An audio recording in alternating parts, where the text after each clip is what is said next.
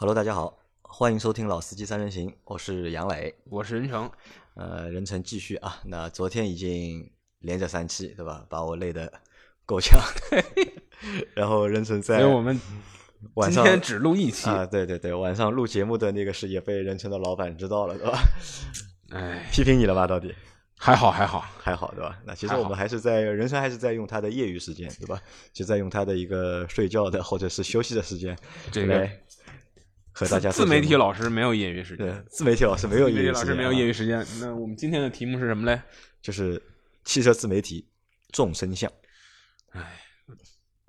好，为什么聊这个媒？那为什么聊这个话题啊？其实任成从事这个行业多久了？就做自媒体做了多久了？做自媒体？也就是个三年吧，应该呃，不到三年，两年吧，两年。两年对，其实和我们的时间，差不多。对我做自媒体时间差不多，差不。多。也是那个时候，也是你加入了车威之后，对，就是那个时候就加入车威来上海。那我记得应该是前年的，一就是七年的对那个视频嘛。一七年的上海车展吧，是应该。对，就那个时候，我和我刚去，对我和任晨认识，那个时候也是正好四月，也是我们节目刚开始那时候你好像还没开始做，呃开始做了，其实开始做了。其实哦其实已经开始做了，因为我们是从一七年的年两月份是过年前就打算做就是哦汽车自媒体。那其实咱们两个就是算是都是做了将近两两年年的时间，对吧？你你是从之前从传统的媒体工作者对变成了一个自媒体的一个工作者，我是从一个以前是一个广告从业者，转行去做了一个自媒体的一个工作。那其实我们啊，就是工作时间都是两年，嗯都是半路出家啊对半路出家。对之前其实看其实看的很多嘛，对吧？对是在真正做之前，其实看看了很多，但是两年做下来之后，对吧？嗯那我们咱们就来聊一聊这个故事，因为可能咱们两个角度还不太一样。对对，其实我觉得你这标题啊起的好，嗯，我们之前的节目呢都是先先聊再总结标题，这回杨磊是他怕我他怕我说的太长，他说他明天下午要去赚钱，所以所以他说他怕我聊的太长，他要把题目先起好。我觉得众生相这个题目起的特别好，就是因为在在今天这个时间点上来说，自媒体可能咱们远了不说，或者说广了不说，咱们就此时此刻坐在咱们录音这，嗯咱两个人，你可能都不能就什么是自媒体达成一个一致，对吧？所以这个太这个这个，首先来讲，这个定义是可以说是不是不严谨的，或者说是一个呃比较抽象的啊，它不是一个一二三四五六符合这六条叫自媒体，不是这样的。它是一个相对来讲比较抽象的概念，在现在这个时间点上，可能在两年前不是这样。就人生，你可以说一下，在你在你的就是脑海里，就是自媒体是一个什么概念？呃，我因为你干过传统媒体嘛，对吧？其实我是最开始在进入媒体的这个行业里的时候，我是做的网站，我是在新浪网的汽车频道。我印象中，当时其实我准备去做计算机的，然后呢，我突然有一天我无鸡六兽，我看新浪的体育新闻，我发现那个体育新闻里边插了一条汽车汽车板块招编辑的这个就是招聘启事，我就随手投了一个简历。后来他们发现，好像在当时，因为当时那个整个网站的发布后台没有现在这么先进，它还需要很多基础的这个 HTML 代码的操作。那我我是学计算机的嘛，HTML 肯定是驾轻就熟。然后他们发现好像好好难找到这样一个有一些对技术对基础的代码会一些，然后车又比较了解的人，所以我就混进了新浪，然后开始开始我的这个汽车媒体的这个这个这个生生涯。这但后来很长时间其实在做杂志，然后又到自媒体，就是我我觉得可以我来说一下自媒体这个说法是怎么产生的。嗯、其实在这个说法产生之前是没有所谓自媒体这种存在形式的，没有这样的一个概念。呃，为什么呢？因为媒体的发布渠道是被垄断的。什么意思呢？就是说，当你一个平头老百姓你想发声的时候，你是没有地方可以发声的，或者说，你要不然借助于你把你的这个专栏写在报纸杂志上，要不借助于您在电视台上能露面，或者在这个广播电台中露面，对吧？所以整个发布渠道就是什么广播电视、报纸、杂志，无外乎这几样，网站，对吧？门户网站，就是这是这样的一个，或者说垂直网站是这样的一个情况。那你既然依附于一个平台，那你就不是独立存在的，你肯定也不能叫自媒体。那但是后来呢，很快的，因为这个随着网络的这种形式、网络技术或者网络这种呃使用方式的这种改变，就会出现了像微信公众号，呃，最最开始其实是微博，呃，微信公众号，以至于说后来啊、呃每一个平台它都可以有你自媒体的入驻，比如说就是比如说其实就是车架号其实就是社交媒体的一个发达嘛，就 social 呃 media 的就是一个对发达了之早，早期是社交媒体的发达，就是微信、微博嗯啊、微博、微信，呃，诸如此类。比如说国外的 Facebook、Twitter 什么再什么这些早一点像，人人网啊、开心网啊，然后呢，在这种这些这些发达起来之后呢，那门户网站和垂直网站他们意识到啊、我们要要吸纳这些内容制作者，对吧？因为有些人他可以在单纯单纯凭他的微信、微博就活下去，那这些门户网站也吸纳这些内容制作者，所以就产生了一批所谓的自媒体。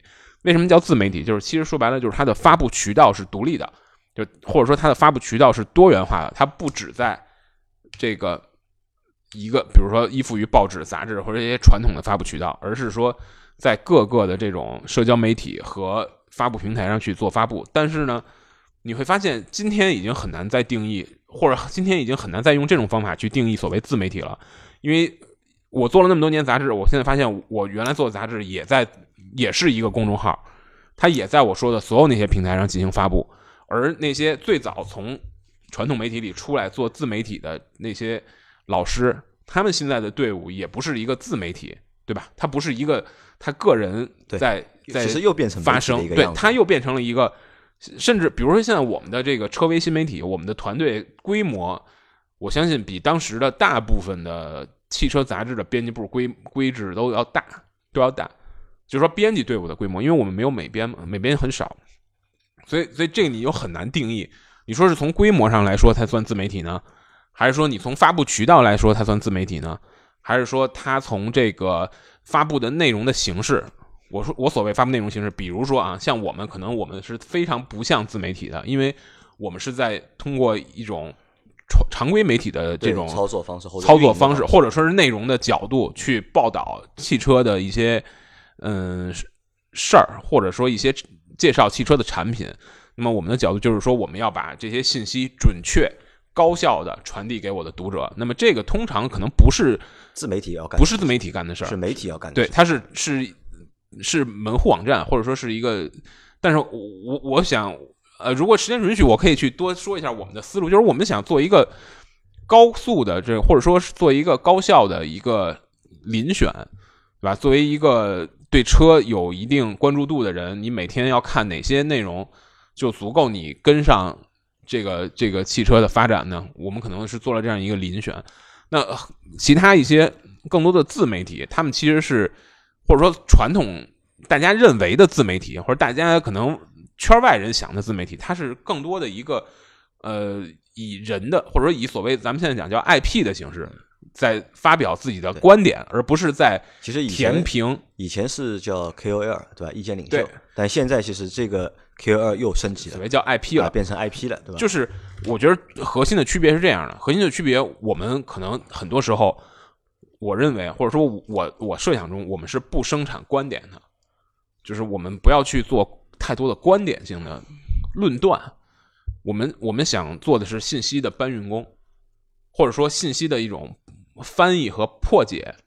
可能一台车放在你面前，你你一个没有经验的人，你很难通过短暂的或者说半天或者一天的驾驶去了解它的很多性能。但是一个有经验的编辑，他是可以嗯、了解的更全面，他能告诉你这台车在整个的市场区间里它是一个什么样的状况，什么样的定位，对吧？这其实是一个对信息的梳理，对信息的破解，然后和信息的传递。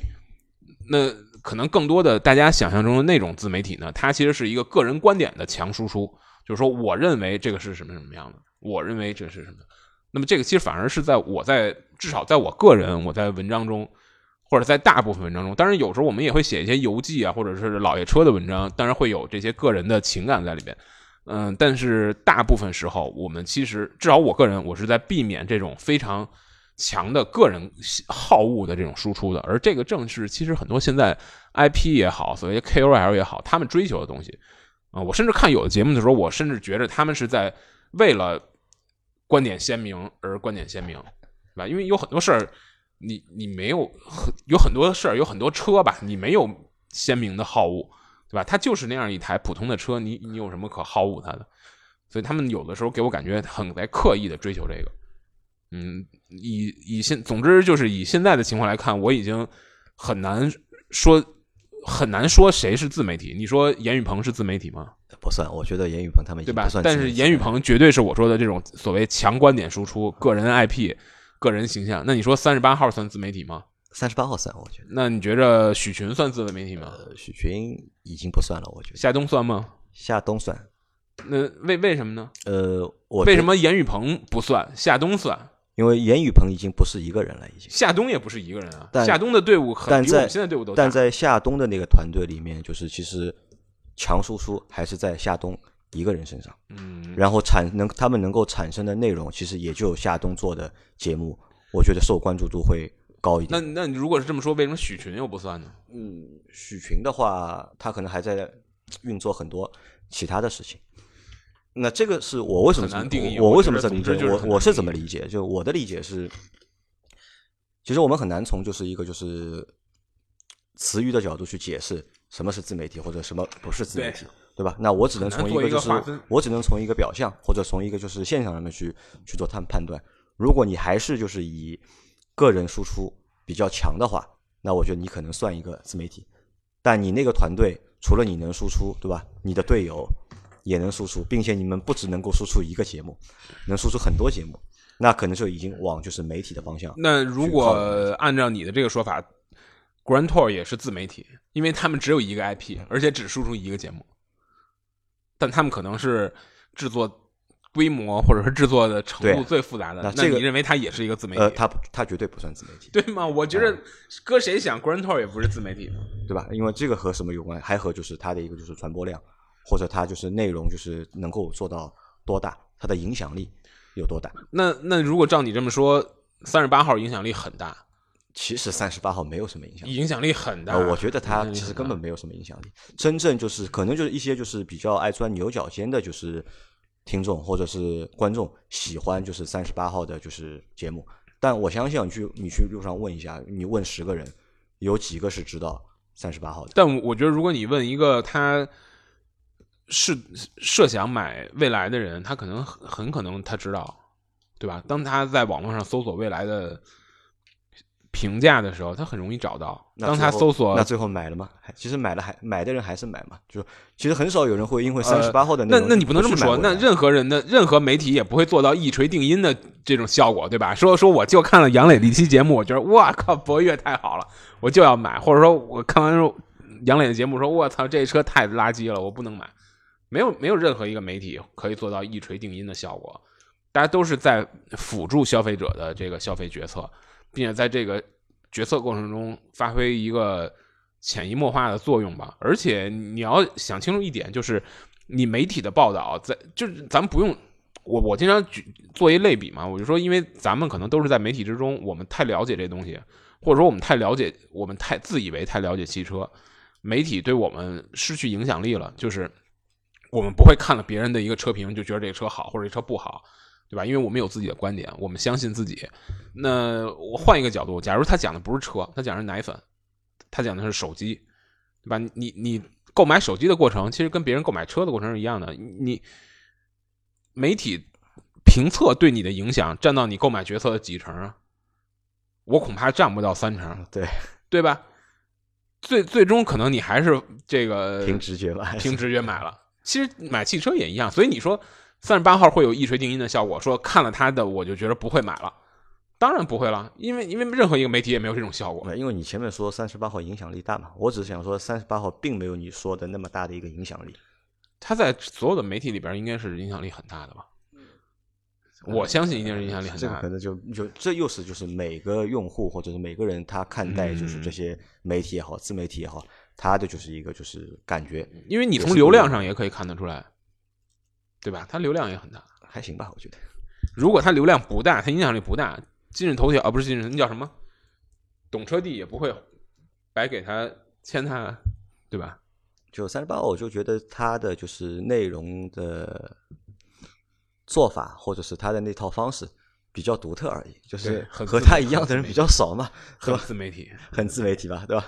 好，那这个是就是我们觉得就是其实自媒体是一个没有办法去清楚去定义的一个，至少在现在但是可以，但是有一个可以定义是什么？就是大自媒体和小自媒体，这个是 OK 的吧？这个没问题。其实按照金日头就是懂车帝他们的那个有一个说法，他们是叫他们好像是叫什么群媒体，或者叫什么，应该就是叫群媒体，相当于就是说你虽然是一个自媒体，名义上是个自媒体，但但是你其实也是一个机构化运作，你也是有。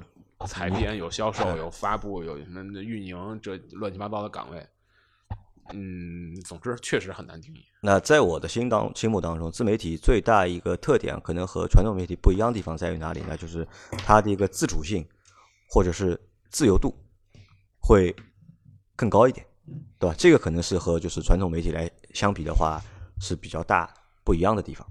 呃，其实。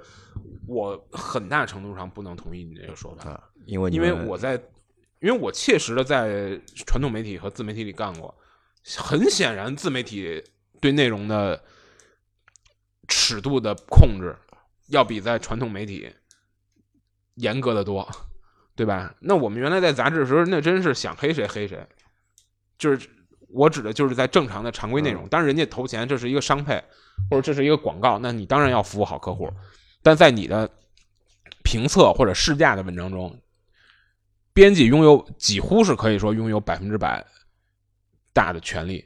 你你想怎么写怎么写，只要你写的是对的，或者说你写的是符合整个这套评价体系的，没没人会干预你。可能我在那个杂志社干了将近十，干了九年八九年，当然也有极端情况下会有人找你说我要改稿子或者怎么怎么样，通过领导改稿子。但是八九年下来，可能我被改过也最多不超过，就是一只手肯定数过来了。但是我们在自媒体就很很简单嘛，你天天会被人改嘛。最简单一个道理就是，原来你可能可能有些听众不知道夏冬这个人，夏冬就是原来我那个杂志的执行主编。你看看他原来在杂志写的文章是一个什么尺度，你再看看他今天的 他自己录的视频是一个什么尺度，那就判若两人。判若两人，我可以这么说，对吧？这个就是很明显，为什么呢？就是你在一个传统媒体里，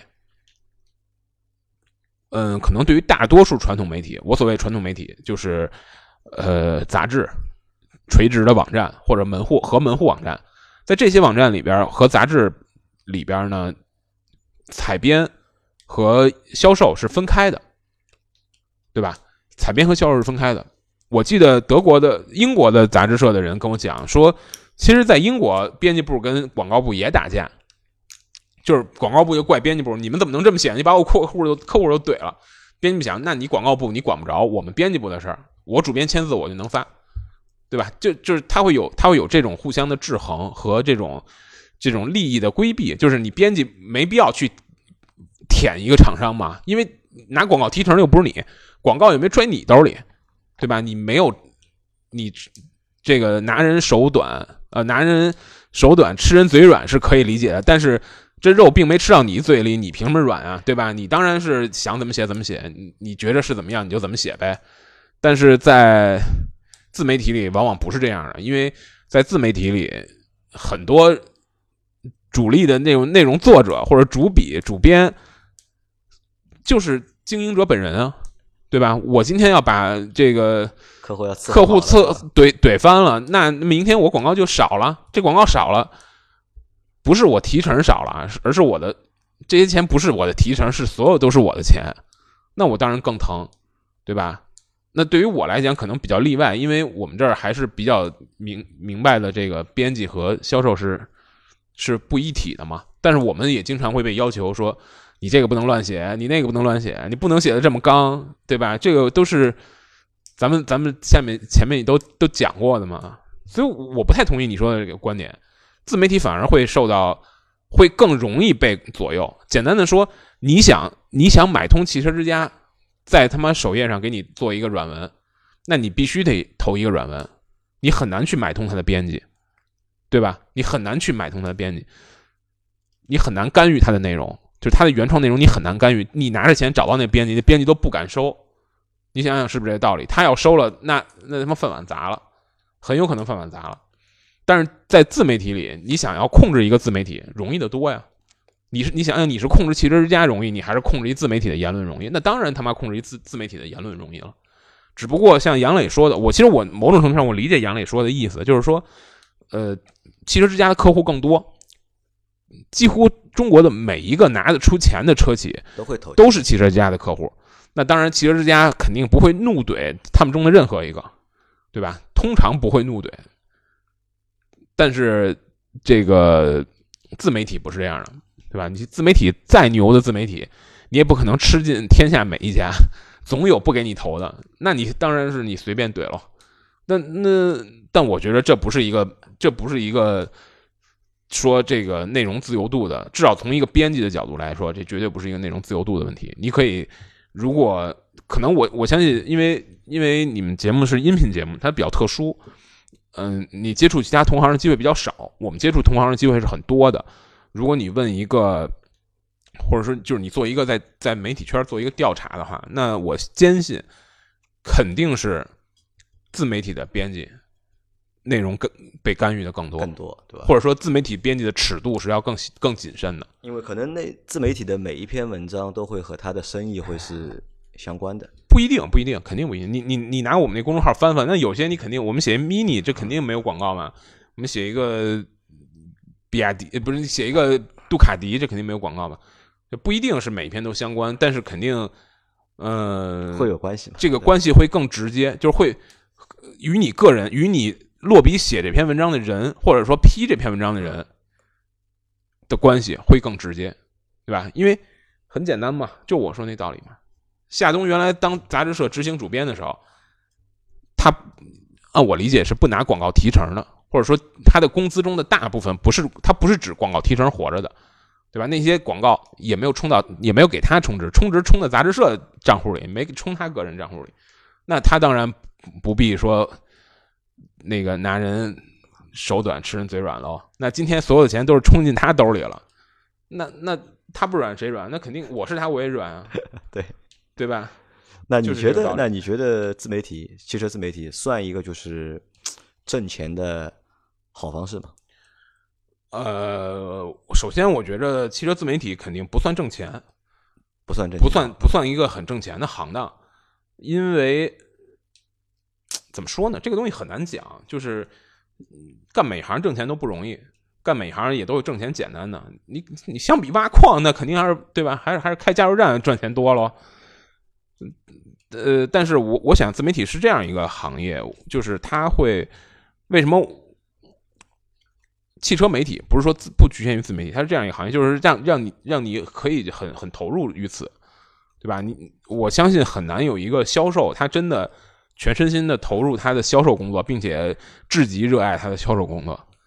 但但是，媒体的从业者很多应该是很热爱他的工作的，或者说他很容易从。从工作中找到快乐，这个是很显然的。但至于你说是不是一个很好赚钱的行业，我觉着可能不管你干任何一个行业，赚钱与否都看你你的你的资源，对吧？如果你有资源，就很好赚钱，简直就是跟躺着赚一样；如果你没有资源，那就很难赚钱，对吧？那因为我相信你肯定不会觉得自媒体是一个很好赚钱的。我们知道，就是因为我们知道你其实还有一个模型店嘛，对吧？其实你是一个你自己说嘛，是一个混迹于汽车广告圈的一个模型贩子嘛。我混迹的是媒体圈，媒体圈的一个广告贩子嘛，对吧？模型贩子啊，模型贩子。那相相对于就是模型那个生意和你现在做的就是自媒体自媒体的一个编辑的工作，你更喜欢哪一个工作？呃，我我都我都很喜欢，你都很喜欢。我要不喜欢其中一个，我就不干了呗。那这个工作就是除了能够让你赚到钱之外，就是其实还是在工作的过程当中能够让你得到很多的就是满足，因为你本身就是一个喜欢车的人。没错，我觉得可能我们可能我并不喜欢我写的每一篇文章，或者说可能我现在写的文章没那么多，我更多是在看看我的编辑写的文章，我可能并。并不是特别喜欢每一篇，但是我觉得整个工作的这个过程还是很好的。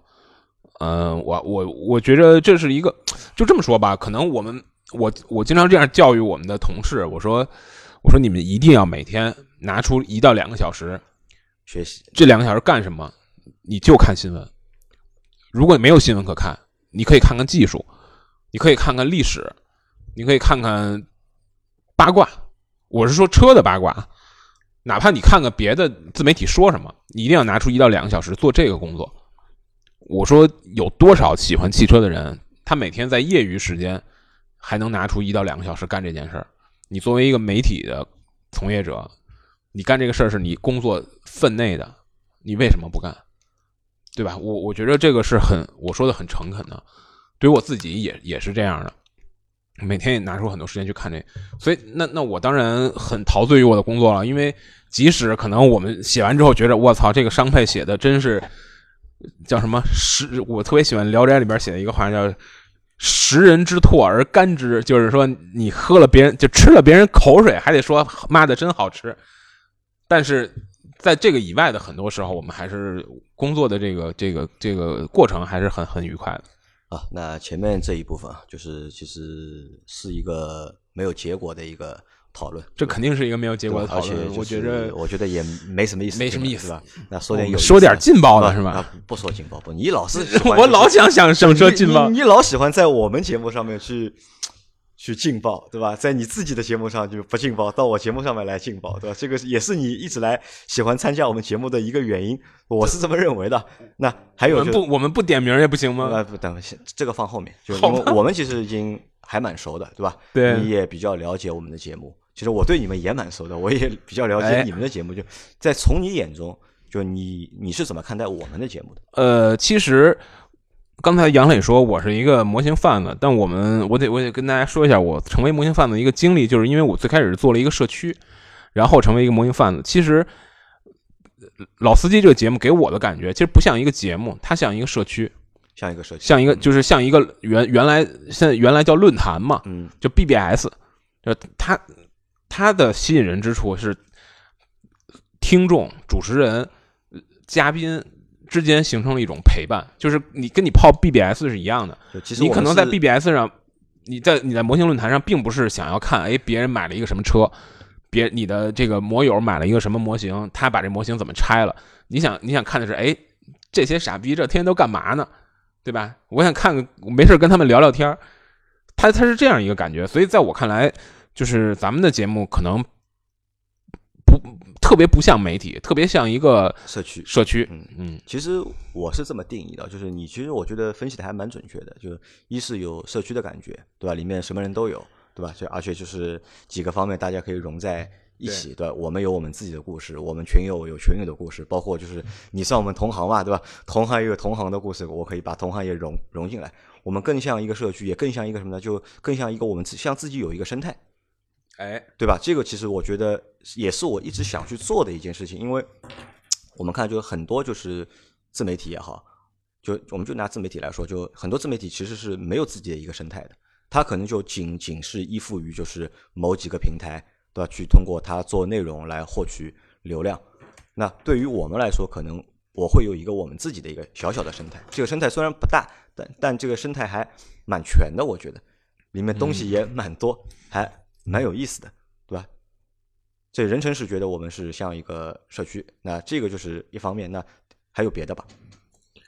另外一个就是，我觉着咱们群的呃，不是咱们群，就就当咱们是对咱咱们这个媒体的这种视角，相对来讲不是一个。其实这是跟你的前面说的定位是相辅相成的，不是一个专业视角。哦，那我们在聊车的时候，不管我们是不是专业。我们其实是想把自己练的专业一点啊，或者说是相对的这个相对的专业一点啊。虽然也许并不专业，但是我觉得咱们的节目呢，是从一开始就干脆定位为不专业，不专业啊啊，定位为不专业。但定位为不专业有一什么好处？就首先是杨磊同志确实不懂车，杨磊同志确实不专业。那定位于不专业，就避免了他露馅儿。那其次呢，其实定位不专业还有什么好？就是相当于把把节目的主持人和听众放在一起了。听众是不专业的，对吧？如果你节目主持人天天在那想我特专业，我特专业，那就嗯，那你你专业你上课去呗，你谁愿意听你上课？大家天天被人上课，闲来无事看个汽车节目还被上课，那肯定是没意思嘛。所以我觉得，如果你的定位不专业，定位的是一个以消费者的视角，以这个普通人的视角去看车的话，这个也是属于比较没有这样的吧，或者说至少我没看见过这样的。像你平时就是听我们节目嘛？就除了上我们节目之外，平时有空会听我们节目？呃，我听说说实话，我会听，我会很想听，但是我听的比较少，因为咱们节目普遍都比较长，就是一个一个小时起步。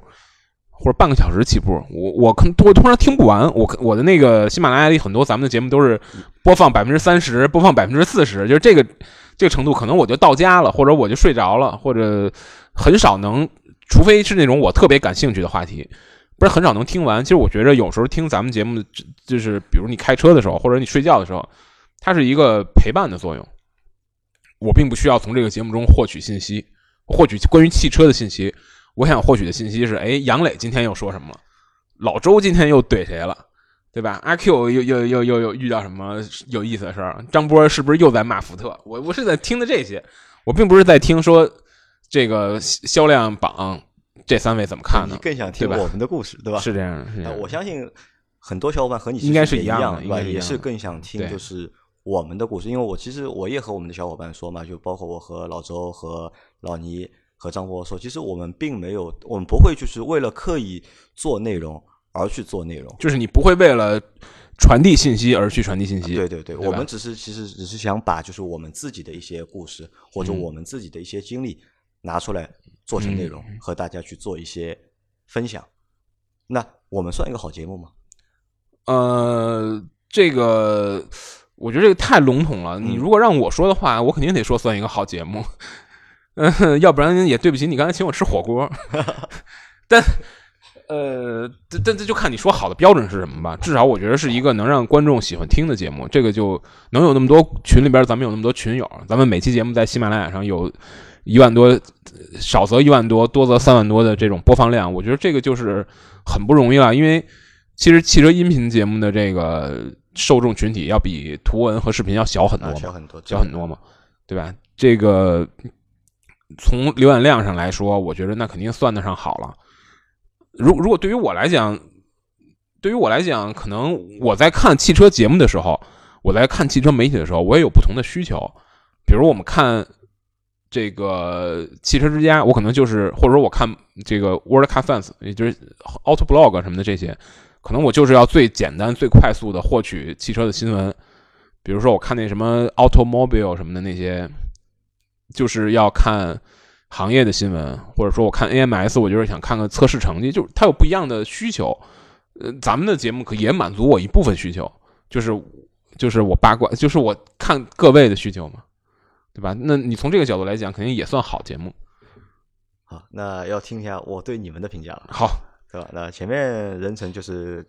评价了我们的节目嘛？那我也评价一下人。我们我们尽量不要互相吹捧啊，不吹捧不吹捧。就是人成的节目呢，就是人成也好，包括人成的那个小伙伴王宇也好，对吧？包括人成的老板，对吧？他们其实都是正儿八经的，就是属于就汽车媒体圈的人，就本身的就是背景。反正我我我我和我的小伙伴是属于对本身的背景都比较专业。然后从他们的节目，就大家可能因为有时候我也会分享你们的视频到我们的就是群里面去嘛，也会有小伙伴来问我，就是任晨做的那个节目叫什么名字，我也会一直在安利大家或者分享任晨的 节目给大家。其实挺不好意思的，就是很多视频录完了，我记得原来有那个原来听有的作家说过一词叫毁少作，就是我操，我当年怎么写了这么恶心的东西？就我们今天看视频不忍直视啊，不忍直视，真的是这样。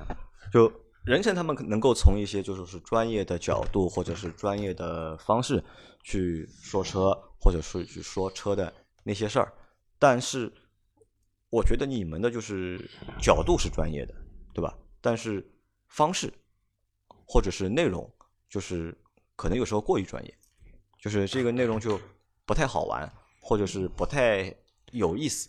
因为你你之前说了嘛，你们想做就是信息的搬运工嘛。对对吧？因为说实话，当然不是我，不是是这是仅代表我个人，啊可能我的老板并不一定支持这种因为。如果如果真要看信息的话，那我觉得可能我们去垂直网站啊，或者去那些就是门户网站、汽车频道，看起来会更方便但。你的筛选成本会呃会很大。筛选呃怎么说呢？因为因为其实你也不知道你的用户到底想要什么嘛，因为用户其实每个用户每个用户他需求都不一样嘛，对吧？那我就觉得就你们节目的就是趣味性或者说娱乐性就对偏弱。呃，可以说，我觉着怎么讲呢？这个是从根源上设计的。呃，娱乐性对于我们来讲是一个锦上添花的事情，是一个锦上添花的事情。就从我个人来讲，我可能不太会刻意的通过收看汽车节目或者阅读汽车媒体来娱乐，对吧？我要想娱乐，我我打会儿游戏不好吗？我看会儿小说不好吗？你游记写的再好，你有那蒙恬写的好吗？你有你有那些大散文家写的好吗？对吧？我从来没见过一个汽车媒体编辑能能能写的特别浪到像让你让你感觉这个这个这个字儿都是跳着舞出来的那那种招摇的感觉，那那不可能嘛？对吧？那但我觉得你为什么要通过很多用户？我觉得有很多用户他们看汽车内容其实是要还是要抱着娱乐是吧一个就是娱乐或者是消遣、打发无聊的时间，对吧？你说陪伴也好，对吧？打发无聊时间也对，好，其对，其实我是抱着这个心态我其实我知道汽车内容，其实我知道有很多这样的受众，而而且现在从各个这个平台给我们的内容的引导来看呢，他们也是希望，就比如易车和今日头条是最明显的，他们要娱乐化的，他们要泛汽车内容，就是这是汽车内容，但是要泛汽车内容，就是说它是跨界的，它是娱乐化的。呃，但说实话，这个确实是我们非常不擅长的比，较难做，因为从至少从我这儿来讲，就是我从来不或者说我我几乎不会用用这些内容去娱乐自己，对吧？就我说你你要想乐呵乐呵，玩会儿游戏不好吗？你听会儿相声不好吗？你看个综艺不好吗？那哪个不比哪个不比一个傻老爷们儿站在这儿嘚逼嘚逼聊车有有意思啊？我靠，这这这。是，我觉得这你拿汽车来消遣，这也这也这也这也太不懂生活了，这个对吧？那为什么有那么多人喜欢听我们节目呢？呃，因为因为这个不一样，因为因为你是他们认为你是他的朋友，对吧？他们认为杨磊，他们认为老周，他们认为这个张波是他们身边的人，他们觉着可能，尤其是我觉得对，因为我我我我特别喜欢听张波的节目，就某某种程度上，呃，我某种程度上我特别，其实我已经是一个非常怎么讲，就是非常这个超脱的人了，对吧？但是我仍然觉得，我操，张波还是还是更超脱一点。还是更超脱一点，对吧？张波追求这种潇洒的感觉有有意思，就是他会通过你们的节目去去带入到你们的这种人际关系之中。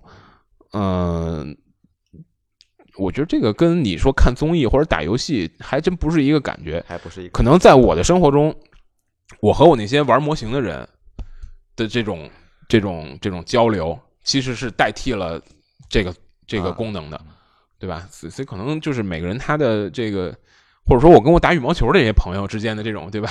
八卦和这种这种这种聊聊天儿，代替了咱们的这种这，种那我接下去说啊，就前面说了，就我觉得你们节目做的不太有意思，不太有。我非常我非常认同你这个，因为我们我们根源上不太有意思。我们根源上是想从这个我刚才说的信息搬运工啊，这个杨磊说的片面了。其实我刚才说的信息的，我说我们是对信息的梳理，对信息的拆解，对吧？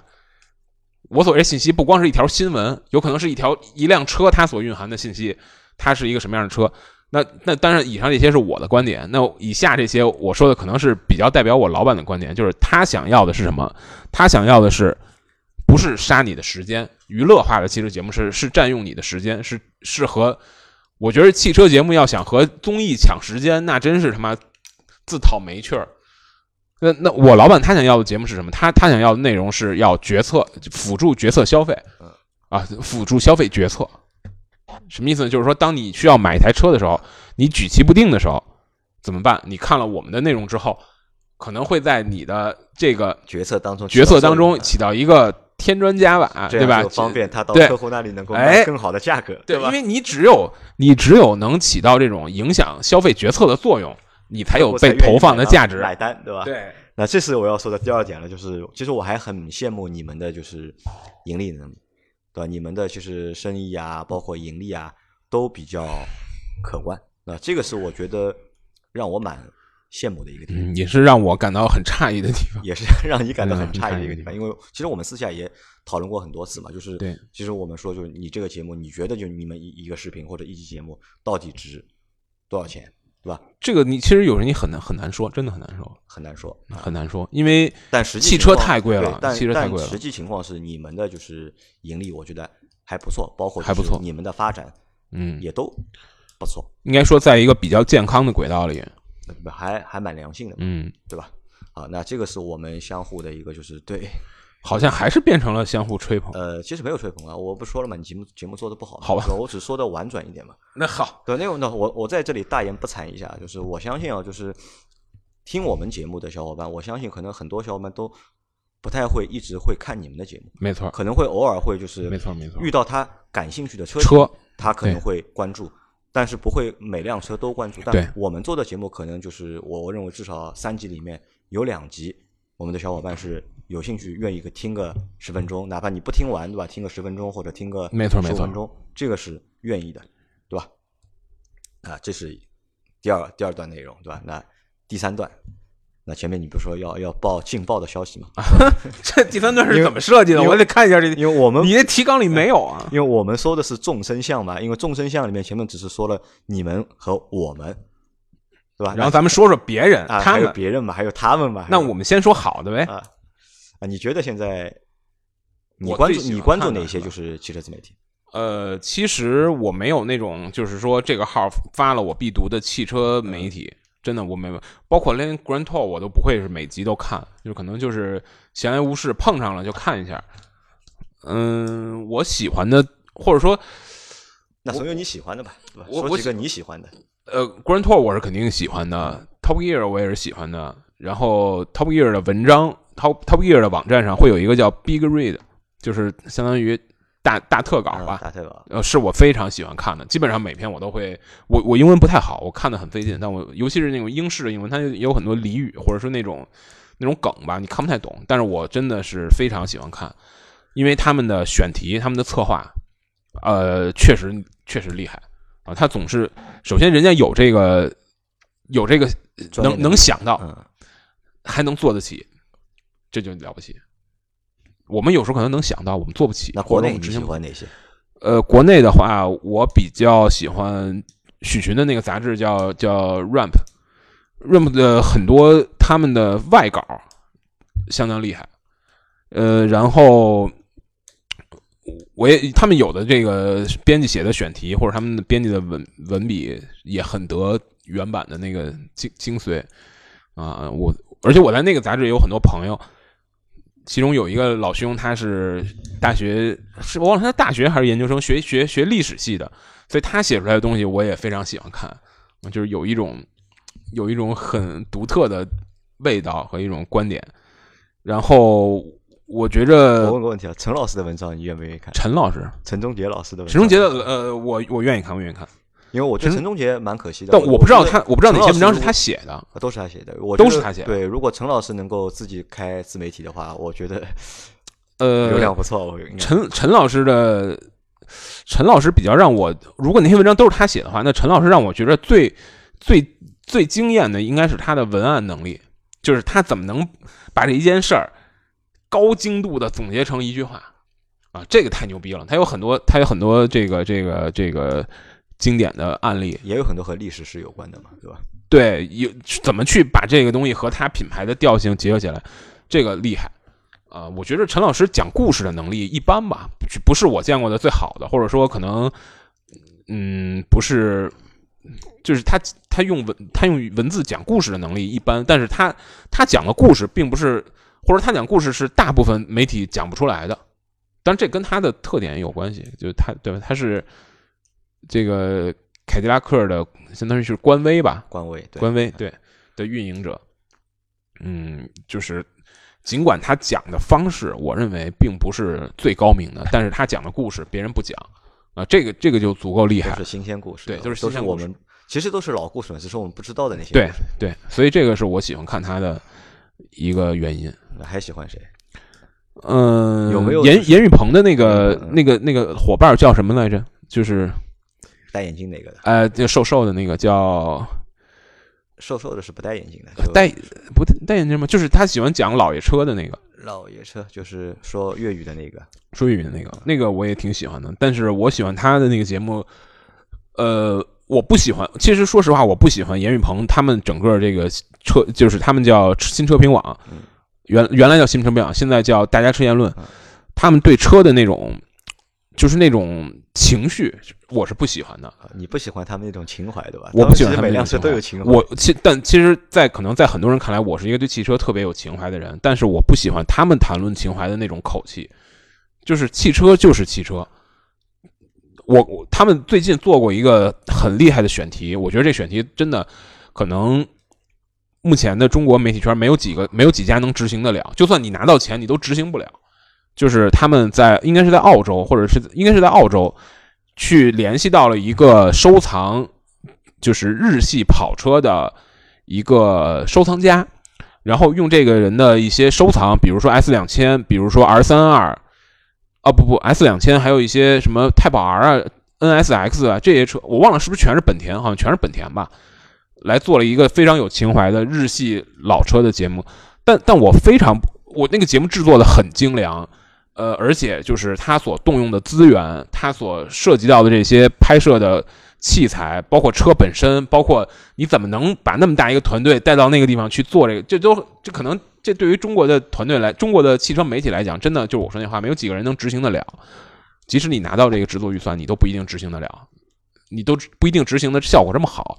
但是我真的非常不喜欢他们谈论车的一个，尤其是他们谈论老爷车时候那种。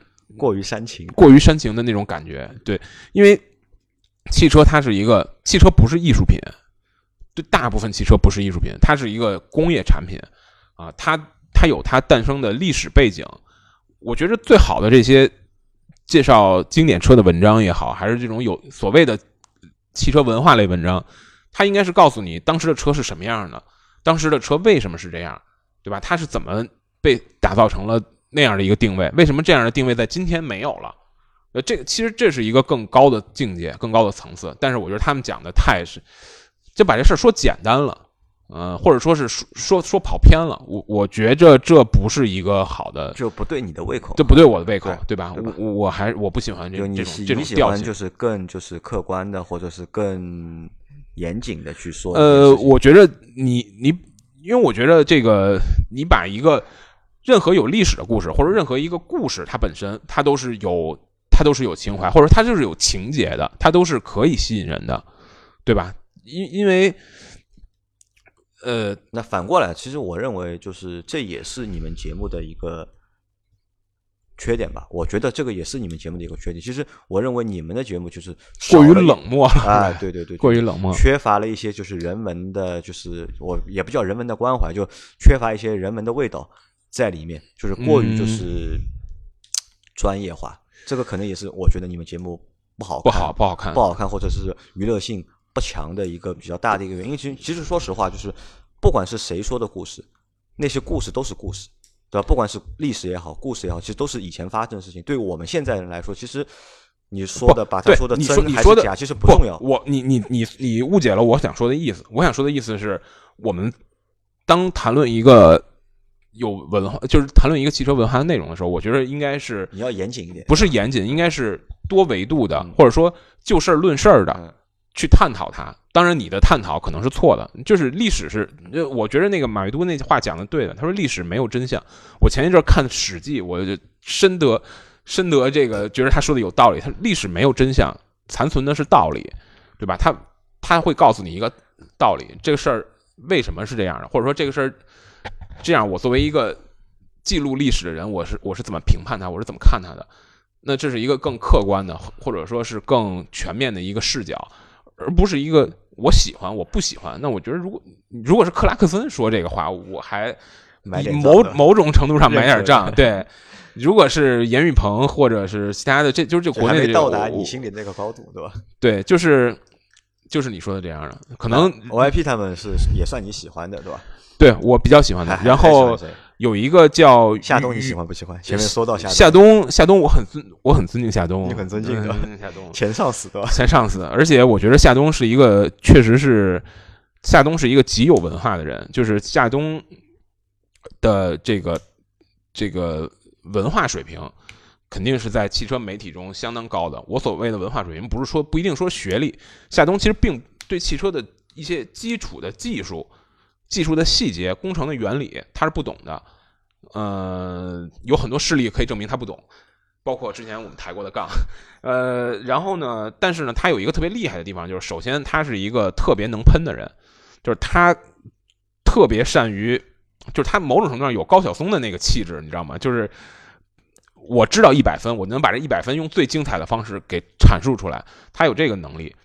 我记得当时讲一个小故事，我忘了原来在节目中讲没讲过。就是原来有一次，这个编辑部大家一起吃饭，有夏冬他老婆，夏冬老婆给我们讲一故事，给我们乐的都不行了。他说，夏冬老婆夏冬是厦门大学学水产的，海洋生物专业毕业，我没记错的话。然后他跟他老婆好像是同学，然后他老婆给我们讲说说当时。这个厦大的学生就都坐在沙滩上坐着一圈，在那聊天然后呢，军训的时候呢，就都剃秃瓢嘛，都剃那个没头发。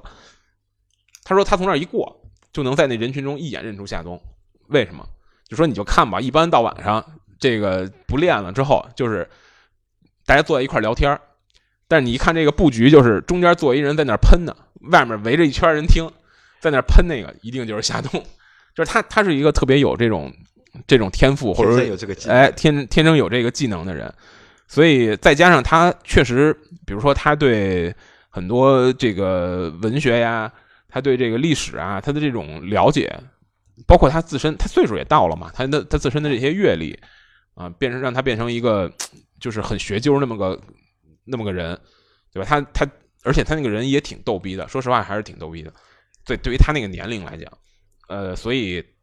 他自然是有他的可取之处，但是我现在不太看他的节目，因为我觉得每次看他的节目都是觉着都是一种感慨，说：“哎呀，你也有今天啊，夏老师，你这原来天天对吧？天天对吧？对，是。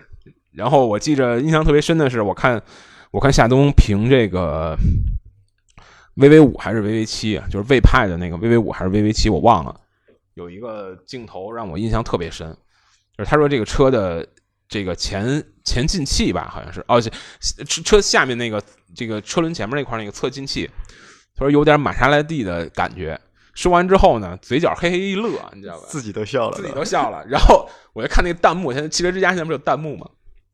弹幕都是要不是夏老师嘿嘿一笑，我他妈真信了，就是就是这种。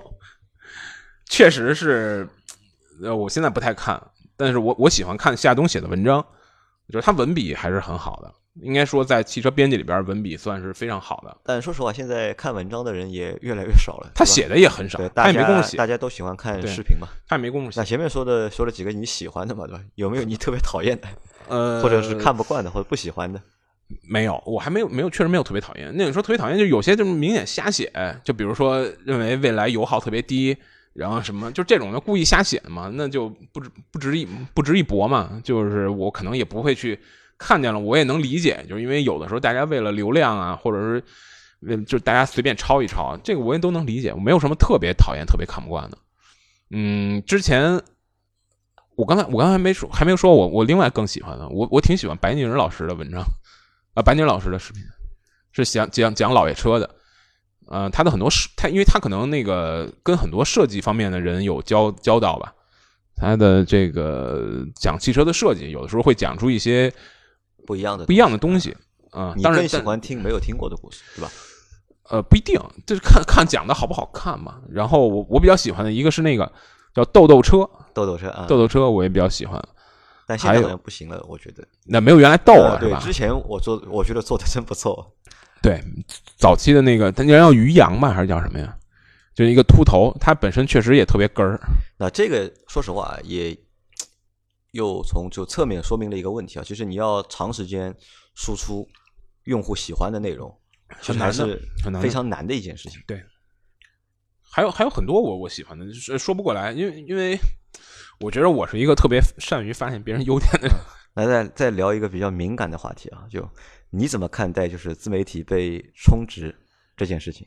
呃，我觉着就是没办法嘛，就是我我我也经常劝自己，我也劝我的同事，我就说就是没人逼你，没人逼你干这个，对吧？你你既然你选择了干这个，那那就是说明你你你认可，或者说你可以接受这个这个行业现在的这种现状，对吧？你你你牛逼，你可以不干啊，没人逼你干吧？你我我经常这么想自己，对吧？我有时候觉着我录的视频，然后可能我们说的比较含蓄，或者有些就比如有些被充值的视频，就是在底下大家很多人骂，就我就去我就放平心态，我说这个没人逼你录这个。对吧？你要有气节，你可以不录，对吧？你谁规定说你不干自媒体，你不干汽车媒体，你活不下去了？这个我觉得没有人逼你。那为什么这个那媒体那环境有个问题来了？就那为什么一定会有这种抵触的心理在呢？就是你作为一个，首先我我也不是夏冬啊，夏冬的钱充到他自己兜里，我也没充到我兜里啊。啊，关键钱没到你兜里，对吧？对吧？就算到我兜里，那那你肯定还是希望。我爱说什么说什么，你还把钱充到我兜里，那我才开心呢。那为什么没有考虑过，就是既能够收了客户的钱，对吧？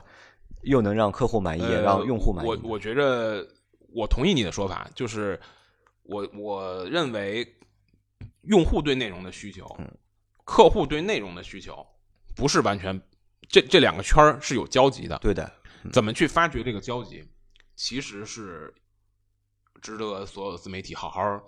去研究和好好去，这也算一个能力，对吧？对，呃，但是你也不可否认，确实有很多这个傻逼的甲方、傻逼的客户，他他画出来那个圈儿，绝是跟没有关系的，对，爵士跟消费者要的那个圈儿一点交集都没有的，这你怎么办呢？你也没有办法。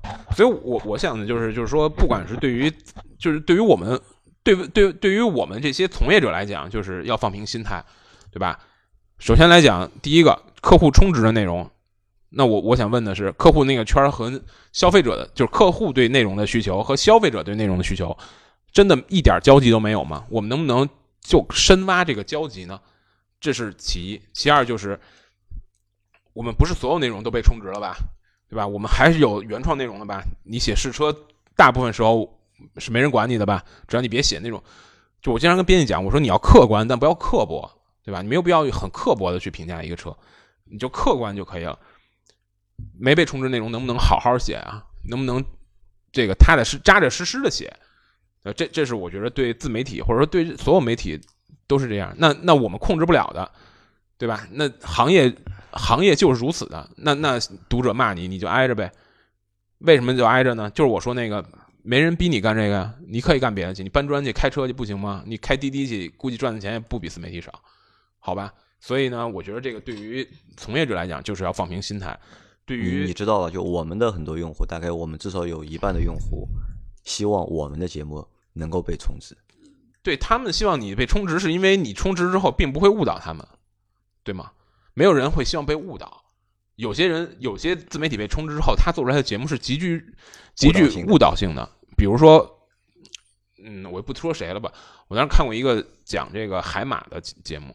海马一款车，我我当时看到那个底下有一个评论，就是说，就是就是说，叉老师，五年之前我买了一台海马什么什么车，当时的价格就大意啊，当时的价格可能跟买一台桑塔纳差不多，但是五年过去了，买桑塔纳的人车还能卖四万，好比说十万块钱买的还能卖四万，还能卖六万，我这台车扔在这儿都没有人捡。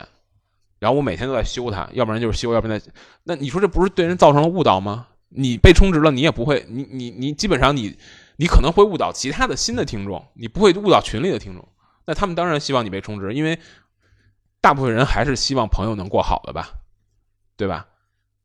这这这个就是他们希望你被充值，只是希望说你节目能做好一点，能多更一点，节目能做下去，而不是说。希望看你被充值的内容，他们要想希望看你被充值内容，应该也是想看看杨磊是怎么充值、怎么舔的，对吧？这个、这个、这个是是这么个逻辑。我说，我接着刚才说的，这个这个话题，就是我觉得对于自媒体行业内的人，就是要放平心态啊，能好好写就好好写，实在好好写不了，别人骂你就挨着呗，没办法嘛。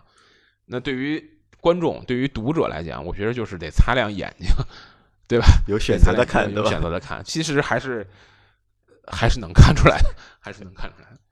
啊，那最后时间不多了，已经将近一个小时了。那最后来给你满足你就是爆料的这个爆料的需求啊，有没有料爆？有很多料，不知道从哪儿爆起。那我爆什么样的料？爆几个你比较印象深刻的，比较印象深刻的事儿啊。我觉得，呃，事实上是这样的。我觉得这个做汽车媒体的这个，呃，因为其实在过去的十年。我觉着我们是赶上了一个汽车媒体的黄金时代，因为汽车市场的黄金时代，所以你汽车媒体自然是蓬勃发展、水涨船高。那肯定这个在这种扩张之中，需要大量的人，需要大量的从业者。那这个时候补充进来的人，那一定是良莠不齐的，并且在这种情况下呢，所有的这些媒体都会受到礼遇啊，就是你。在媒体中最最傻逼的事就是所有人都会叫你老师，不管不管他比你学历高多少，懂得多多少，对吧？他都会很客气的称你为老师。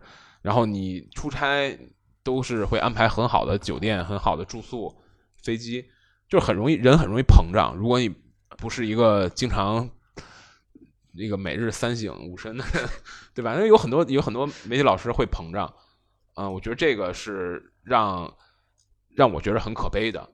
真的是让我觉得很可悲的，就是为一些完全不值得膨胀的事膨胀了。假如说有一天我们真的搞出点什么来，对吧？那我们膨胀了也也罢了。你完全没有搞出点什么来，你完全是因为你完全是因为行业的红利而膨胀了。那这个其实是。嗯，非常可悲的，你看不惯的一件事情，对吧？我我我我某种程度上并不是说很很讨厌他们，我某种程度上甚至是很同情他们。我觉得你们因为这种事膨胀了，完全就是因为你们太没有见识了，对吧？你太太没过过好日子了，所以你才会你才会因为这些事膨胀了呗。那那膨胀之后，当然会做出很多这个稀奇古怪稀奇古怪的行为。说说两个听听，比如说此在去年。呃，在去年某一次这个日系豪华品牌的发布会活动中，我记得那个事情当时在媒体圈传的还是比较广的。就是说，这个这这个是个自媒是个东北大连的自媒体的老师。这个自媒体呢是夫妻店，就是她老公应该是什么报纸的原来，然后出来做自媒体，他老婆相当于帮他出席一些活动。那那个活动当时是在昆明还是在丽江啊进行？那因为那种地方飞机会比较少嘛，他的早班飞机就很早，可能需要五点多就从酒店出发。然后呢，呃，然后呢，这个因为大家大家知道的，在在五星级酒店里，你如果给前台打电话，因为五星酒店一般都是含早餐的嘛，你买了那房间，你你如果给他打电话，你说，哎，我我出我出发特别早。呃，我我需要你帮我打包一些，准备一份，对，帮我打包一些早餐。其实很多酒店是可以满足你的。当时就有其他的老师，他有这个经验，就其他的媒体啊，他有这经验，他就提前打电话预约了，他就他就拿到早点。这这这这大姐呢，他没他没拿到早点，他就很他就很愤怒，他以为是公关公司给他准备的早点，给给所有的媒体准备的早点，但是他发现没有他的，他就很愤怒。他就在那个媒体群里边抱怨说：“为什么我没有早点？”这个时候呢，有一个特别不开眼的，可能是广州的一个媒体，那人好心眼儿，你知道吧？那人好心眼儿说：“说早点是那个酒店给的，我跟酒店要了一份，但是我没来得及吃，放在他是可能是放在我房间了，还是放在哪儿了？说如果你你你你来不及，你可以去拿，我还没吃，我没动，我我就走了。然后这个女的呢，就特别莫名其妙，她她就有一种。接来就不时接来之时的感觉，你知道吗？然后一下就爆炸了，就在那个群里边爆炸了。而最可怕的就是她就是把她老公拉了进来，然后她老公就是大意就是说你们这个公关公司照顾太不周了，我要到甲方那儿去投诉你。我在甲方那儿很有地位的，我说一句话你们不得好不得好死，这不是不是不得好死，就是你们日子肯定不好过。就但说了很多很重的话，啊，并且和那个好心跟他说说你你到我房间拿早点，那个老师就互相的谩骂起来了。这个事儿当时在汽车媒体圈被炒得很热啊，我觉得其实是我刚才说的这种个别媒体老师膨胀的一个缩影。那在后面的活动，你还看到过这个人吗？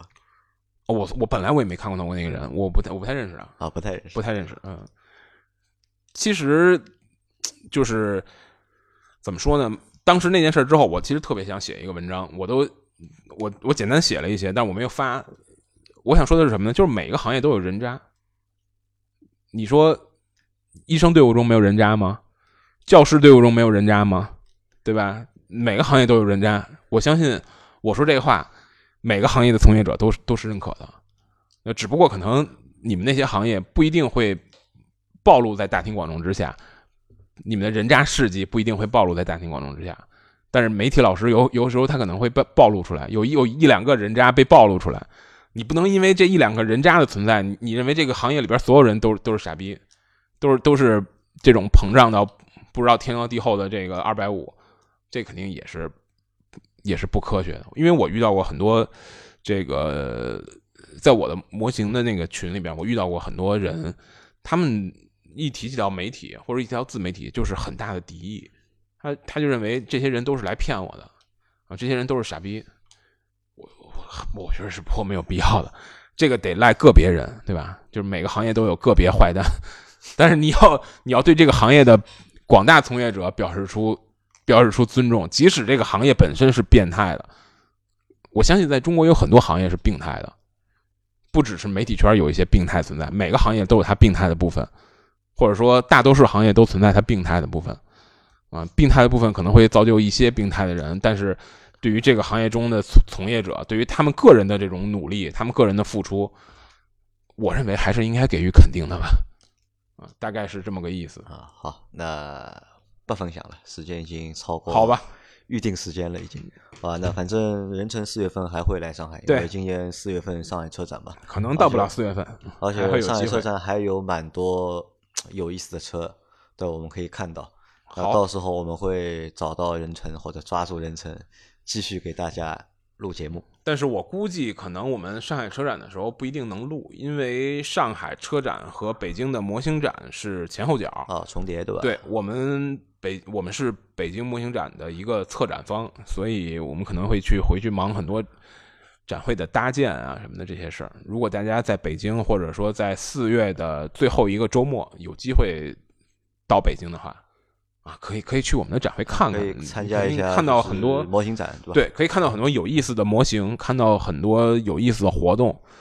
对，这个我们今年还是现在，因为我们现在正在筹备我们自己的那个就是网上商城嘛，估计到四月的话，我们的网上商城也会上线。到时候就是我们也大家也能够从我们的网上商城上买到人成的模型。呃，对，我们现在也正在生产一些我们自己定制的产品。呃，有原来我们模型店的这个产品主要都是一些比较贵的模型，可能一个小小的模型就一两千块。但是现在我们也做一些便宜的东西。啊，我希望如果有机会的话，咱们能做一些。老司机三人行定制版，我觉得一定是很有意思。好的，那这期节目就先到这里。好，感谢大家的收听。好，拜拜，拜拜。